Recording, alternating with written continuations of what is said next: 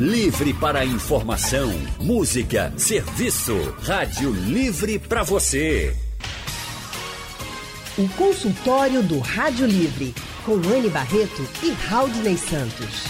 Faça a sua consulta pelo telefone 3421 3148. Na internet www.radiojornal.com.br. Rádio Livre. Boa tarde, doutor. Boa tarde, doutor Igor Bruschi. Muito obrigada por estar com a gente no nosso consultório de hoje. Boa tarde, Ana. Boa tarde, ouvintes. Doutor Igor vai falar hoje no nosso consultório sobre uma doença que atinge mais de 2 milhões de pessoas no mundo todo, a esclerose múltipla. Aqui no nosso país, a Associação Nacional da Esclerose Múltipla estima que 35 mil brasileiros sofram com a doença. A maior parte dos pacientes descobrem a esclerose múltipla com menos de 40 anos. A esclerose múltipla é uma doença que afeta o cérebro e é cheia de mitos e muita desinformação. Você tem dúvidas? Mande para gente pelo painel interativo ou participe pelo telefone. Quem vai responder as nossas dúvidas é o médico neurologista Igor Bruschi. Boa tarde, doutor. Boa tarde, Raudney. Dr. Igor Bruschi é neurologista, membro da Academia Brasileira de Neurologia e professor de neurologia da Uninasal. Ele atende em consultório particular no empresário Rio Mar Trade Center, que fica no bairro do Pina. E o telefone de lá é o 3314 0618 ou você também pode ligar para o 33 desculpa, 3314 0620 ou 3314 0612, tá, gente? Não é 18, é 12. Agora, doutor Igor, quando a gente fala em esclerose múltipla, muita gente pensa que a pessoa está demente, esclerosada. Esse nome esclerose múltipla, ele carrega um estigma muito forte. Então eu queria que o senhor já começasse pra gente, explicando para a gente o que é de fato a esclerose múltipla. É, o nome surgiu, na verdade, que que é, que é a esclerose múltipla? É uma doença em que tem um erro do sistema imunológico. Então nós passamos a atacar o próprio sistema nervoso como se fosse estranho. Um exemplo, a gente pegou uma virose nós produzimos anticorpos contra o vírus, o objetivo de destruir o vírus. Na esclerose múltipla tem uma disfunção do sistema imunológico, então a gente produz anticorpo contra o próprio cérebro, contra a medula.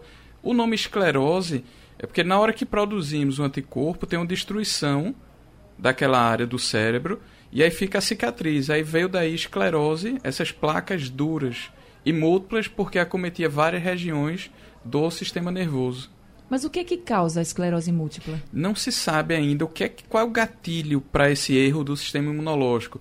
Alguns fatores de risco: fumantes, o sexo feminino, é em torno de três mulheres para cada homem, vitamina D baixa, é, infecção pelo vírus Epstein-Barr, mas aí nada de certeza se qual é o gatilho que começa esse erro do sistema imunológico.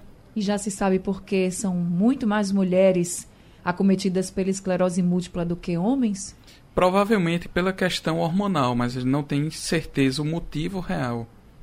E como é caracterizada a doença, doutor? Como é que ela começa a se destacar e as pessoas devem ficar atentas? É, o quadro é bem variado. Qual é o que chama mais atenção? O episódio chama neurite óptica, que é a pessoa começa com a dor no olho e começa também a ter baixa da visão. Então começa a ficar vendo tudo borrado, começa a não distinguir cores, mas o espectro de sintomas é muito amplo. A pessoa pode ter perda de força, incoordenação, dormência em parte do corpo, dor facial. Então é um quadro muito amplo de sintomas. Doutor, até fadiga está na lista do, de alguns sinais de alerta, mas esses sintomas na pessoa que tem a esclerose múltipla, eles são diferentes ou mais fortes, mais intensos do que em outra. Por exemplo, a fadiga. A fadiga que uma pessoa que tem a esclerose múltipla ainda não sabe, e ainda não sabe, ela é diferente de uma fadiga de uma pessoa que não tem a doença ou realmente são bem semelhantes? Não, realmente, quem tem a esclerose múltipla tem uma fadiga mais acentuada. É uma queixa muito frequente dos portadores, essa fadiga. E aí, mesmo com o controle da doença, muitas pessoas persistem com o quadro da fadiga. É, quando o senhor disse que quando a gente fala que ela é uma, um trauma cerebral que vai sendo aprofundado, mas dá uma certa é, inconsistência de, de, de, razão da pessoa? Não, a pessoa fica um pouco abobada, aluada? Não, ela se mantém orientada. Não, geralmente mantém orientada. Geralmente a cognição vai sendo preservada, a não ser quando pode afetar algumas partes que podem influenciar no comportamento, e aí sim a pessoa pode ter um acometimento de ter o que chama um quadro demencial, mas é uma situação de exceção.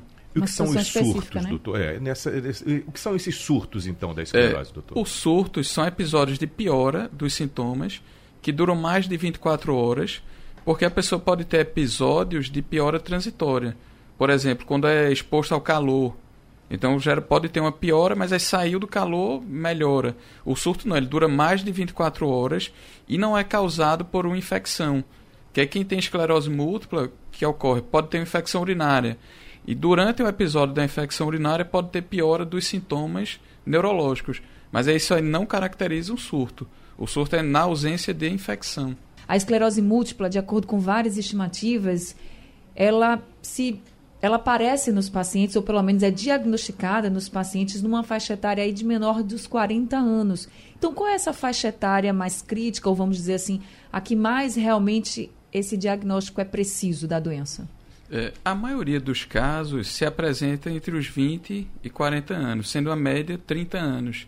Então, ele vai ocorrer a maioria, mas tanto pode ocorrer na infância, de início eh, criança, e pode ocorrer também de início no idoso. São situações mais raras, mas que podem ocorrer.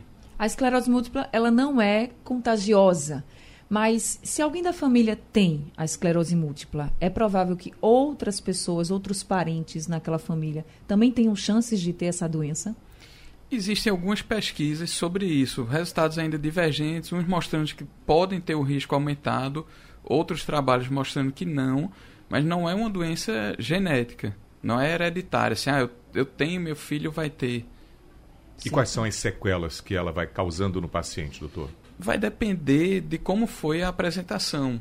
Um exemplo, a pessoa teve um acometimento do nervo da visão, e aí pode não ter a recuperação total que pode ocorrer também de ter a recuperação de 100%. Que o objetivo hoje do tratamento é que não tenha evidência da doença. A esclerose múltipla é uma doença crônica e que não tem cura. Mas esse tratamento ele vem evoluindo, doutor? Exato, vem evoluindo bastante. Isso de cura é importante a gente falar, que todo mundo associa, ah, não tem cura. Mas se a gente for pensar, o que é que nós curamos em medicina? Pressão alta nós não curamos, nós controlamos. Diabetes, controlamos. Problema de tireoide, controlamos. Asma, controlamos. A esclerose múltipla também. A gente, o objetivo é o controle. É o paciente não ter sintoma, não ter surtos. Ele ficar com a doença, mas sob controle. A gente evita o termo cura. Hoje, como é que está esse acompanhamento e esse tratamento, por exemplo, é tudo injetável? Tem comprimido? Como é que vocês estão fazendo hoje? É, hoje mudou bastante, então a gente saiu daquela fase que era só medicações injetáveis então já existem várias opções de medicações orais e comprimidos e com resultado muito bom. Então nós saímos de cerca de 30% de eficácia para quase 70%. Então teve um ganho muito grande. Como a doença ocorre mais nesse instante, mais em mulheres do que homens, doutor, ela troca as mulheres, as mulheres que queiram engravidar. Ainda há pouco a gente falou aqui de mulheres hoje que engravidam na faixa dos 40 anos, é quando aparece também mais regularmente. Até essa faixa, as mulheres são identificadas com esclerose múltipla quando acontece. A mulher com esclerose múltipla pode é, engravidar? Pode, pode sim. Ela vai precisar de um acompanhamento mais próximo do neurologista e do obstetra. E o importante é que ela esteja em controle da doença, que a gente chama de remissão não esteja na fase ativa, não tenha tido surto recente. Então tem um período grande de controle para ter uma gravidez mais segura. Agora, doutor Igor, a gente vem falando da esclerose múltipla, que ela afeta o cérebro, e algumas, algumas pessoas têm a coordenação motora muito afetadas. Como é que essas, essas pessoas podem fazer, ou o que elas devem fazer, para ter uma vida normal como elas tinham antes, ou pelo menos assim mais próximo do que elas tinham antes? Como é que elas podem fazer? É, esse ocorre com muita frequência em coordenação motora, é por um acometimento de uma região chamada cerebelo, que é colado com o cérebro, que é responsável pelo controle e o refinamento dos movimentos.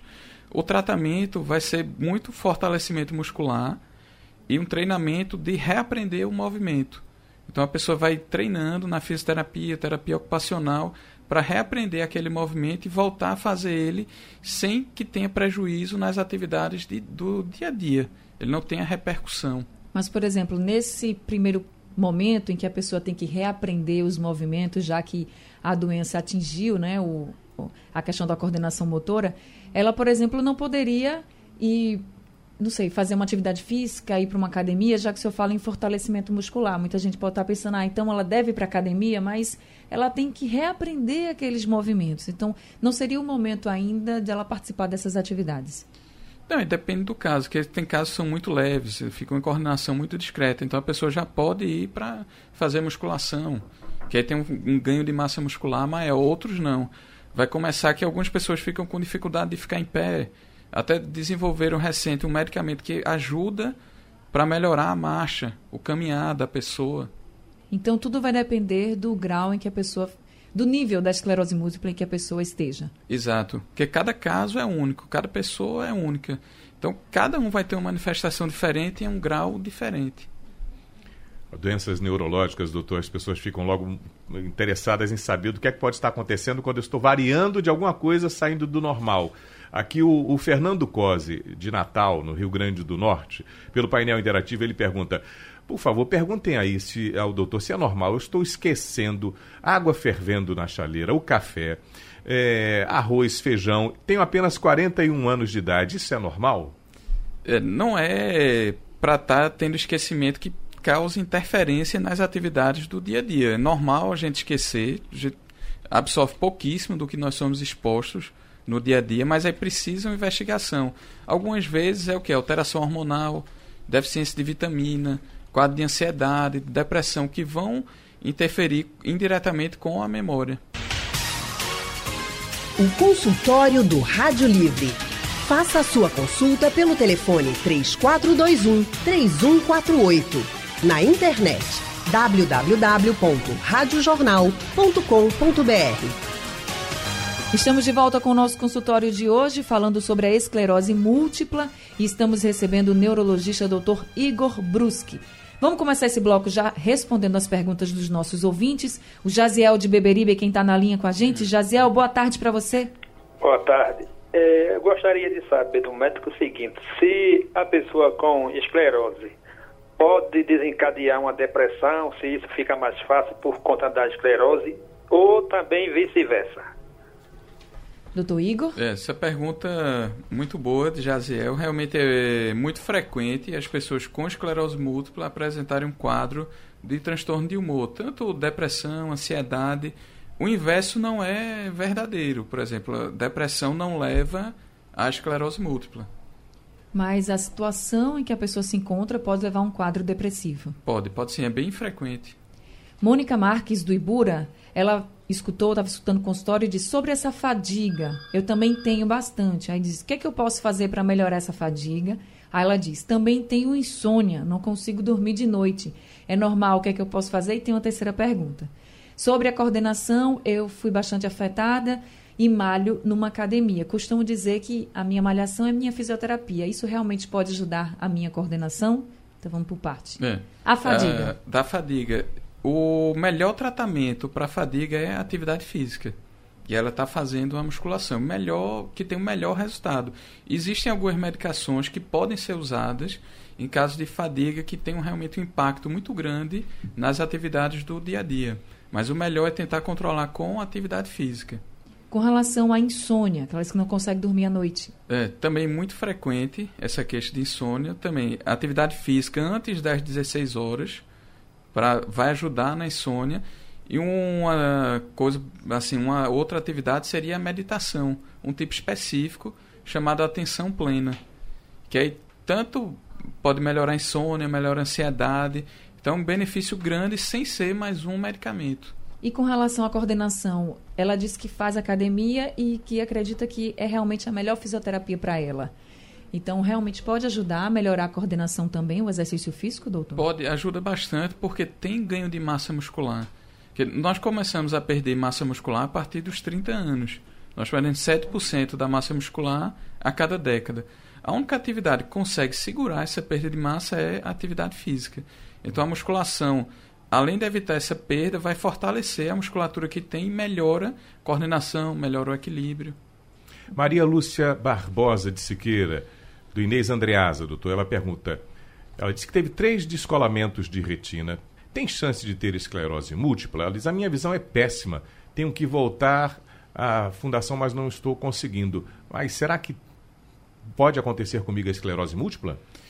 Ela não fica imune até a esclerose, mas não é uma apresentação comum. O descolamento de retina é uma apresentação muito rara para você pensar em esclerose múltipla. É mais frequente o outro chama neurite óptica, em que não é a retina, é o nervo da visão que é afetado. A gente falou de cura no bloco passado, né? E o Márcio Roberto de Vitória de Santo Antão está dizendo aqui, doutor, tem uma pesquisa do doutor Cícero Gale Coimbra que relata a cura da esclerose com uso de vitamina D. O senhor tem conhecimento disso, doutor? Realmente isso está comprovado ou é só realmente um estudo? Não, essa é uma coisa muito isolada. É preciso ter muito cuidado com essas informações, até porque o excesso de vitamina D pode levar à calcificação no rim.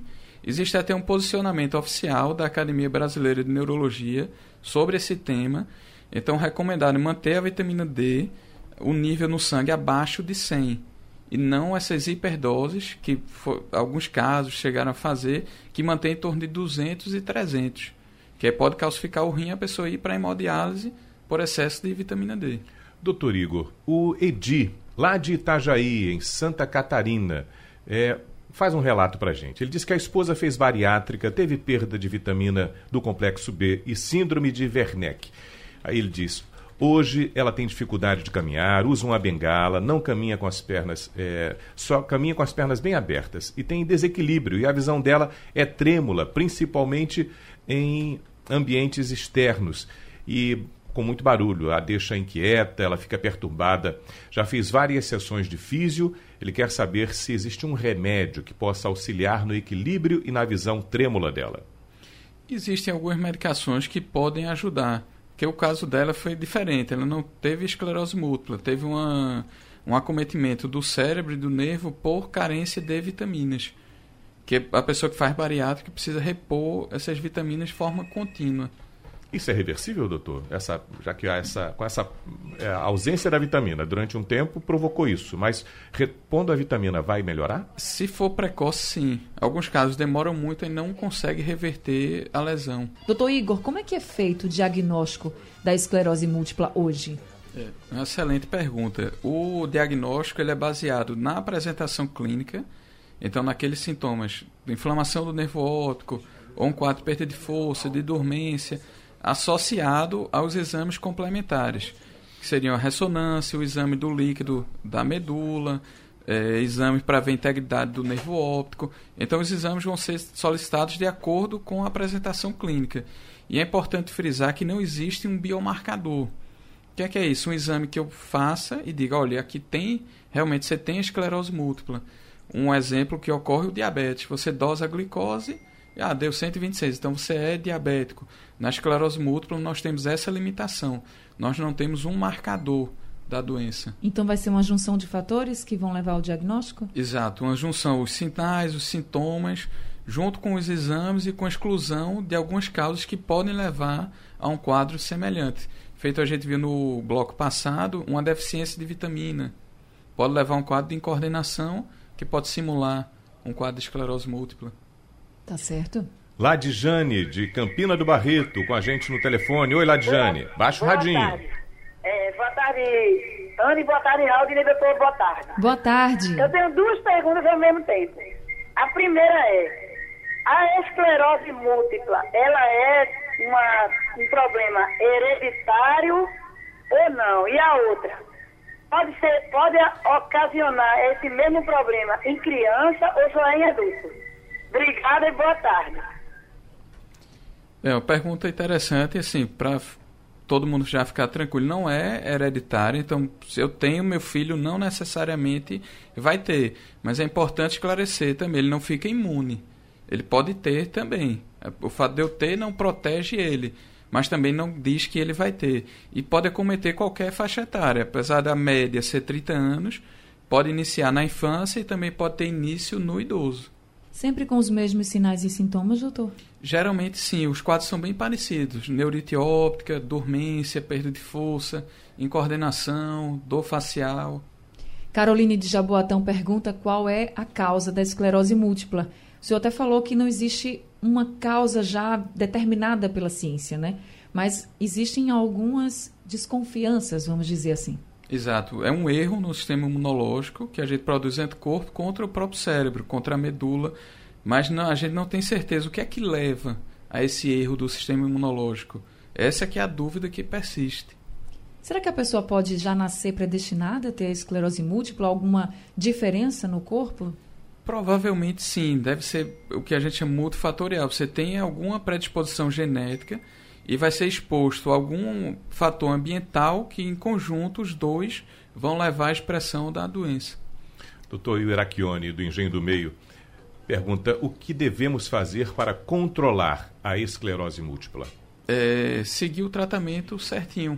Hoje já tem uma taxa de sucesso alta, então mudou muito o tratamento e muitas vezes consegue com medicação via oral, em comprimido. Agora, doutor, o Gesiel está perguntando pelo, pelo Facebook o seguinte: a esclerose é irreversível ou genética? Acho que ele quer saber se de fato a gente pode um dia dizer que você que tem uma esclerose múltipla num nível muito alto, vamos dizer assim, você vai conseguir viver mais tranquilo, porque curado o senhor disse que não vai, pessoa, pelo menos por enquanto, não existe essa história de cura, né? E genética o senhor falou que também não, não é algo genético. Então, assim, é irreversível? Não. Não, na verdade, o, a gente evita o termo cura. Nós falamos em controle, que é o objetivo hoje. As formas mais agressivas, existem também tratamentos mais agressivos, que são os tratamentos com medicações injetáveis, faz na veia. Então, são medicamentos que são mais potentes, mas têm um potencial de efeitos adversos maiores. Então, tem riscos maiores, mas eles conseguem ter um, uma eficácia nas formas mais agressivas da doença. Se a pessoa não fizer o tratamento, não, não tomar as medicações, ela pode chegar a morrer, doutor?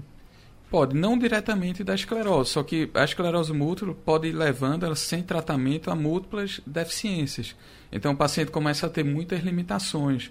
Então pode deixar de andar, ficar acamado, e isso pode levar a complicações como uma predisposição maior à infecção, que é o que levaria ao óbito. Alberto Rodrigues do Ibura Diz: a pessoa já com 61 anos está livre de desenvolver, já escapou ou também está no grupo que pode chegar a ter? Não, pode ter, é mais raro, mas pode ter. A grande maioria vai ser entre 20 e 40, uma média 30 anos. Mas o idoso pode iniciar o quadro. Os remédios desse tratamento, eles diferenciam para cada caso também da esclerose múltipla? Exato. Cada caso, existem várias opções de medicação e a gente vai escolher, dependendo de cada pessoa, as contraindicações que tem aquela medicação para não usar naquela pessoa, qual o grau de atividade da doença para escolher a medicação mais adequada e escolher uma medicação que tenha uma adesão boa. Não adianta eu falar, ah, eu quero que você tome tal remédio e a pessoa não querer. Ela não vai, não vai ter uma adesão. Doutor, qual o papel da família também nesse caso da esclerose múltipla? Porque o senhor falou de fadiga, o senhor falou de pessoas que perdem a coordenação motora, que precisam reaprender certos movimentos. E quando a gente fala assim do, da fadiga, do cansaço excessivo, talvez muitos familiares não entendam e acham que, e achem, né, que aquilo lá, ah, isso é frescura, sai daí, te levanta. Como é qual é o papel da família nesse momento? É ela a família pode como a, e como a família pode também dar força a essa pessoa e fazer com que essa pessoa, vamos dizer assim, queira ou tente se levantar dessa cama, mesmo cansada, mesmo fadigada, tente se levantar, tente levar uma outra vida, mesmo sabendo que aquele corpo está pedindo para ficar ali, deitado. Como é que, qual é o papel da família nesses casos, doutor? É, o papel da família é importantíssimo, vai ser apoio. Então, toda pessoa que tem doença, que leva alguma perda, isso tem um impacto muito grande na vida da pessoa. E esse é o papel da família, é dar apoio àquela pessoa. Às vezes a pessoa tem uma fadiga tão grande que nem a consulta quer ir. Então a família vai lá, não, vamos, é importante. Você vai à consulta, vai para a fisioterapia, vai a fono, vai a TO, a gente vai com você fazer atividade física. Então o papel da família é principalmente o de apoio. É preciso estar junto, né? Exato, e é, e é importantíssimo essa presença da família. Doutor Igor, queria agradecer muito a sua vinda até aqui ao nosso consultório do Rádio Livre. Foi uma tarde assim de muitos esclarecimentos, respondemos várias perguntas dos nossos ouvintes. Tenho certeza que o senhor ajudou muita gente. Muito obrigada por ter vindo até aqui e volte sempre. Eu que agradeço, uma boa tarde. Boa tarde, doutor Igor. Gente, doutor Igor é neurologista, tá? E o telefone do consultório é o 3314-0612 e 3314-0620. Sugestão ou comentário sobre o programa que você acaba de ouvir, envie para o e-mail ouvinte@radiojornal.com.br ou para o endereço Rua do Lima 250, Santo Amaro, Recife, Pernambuco.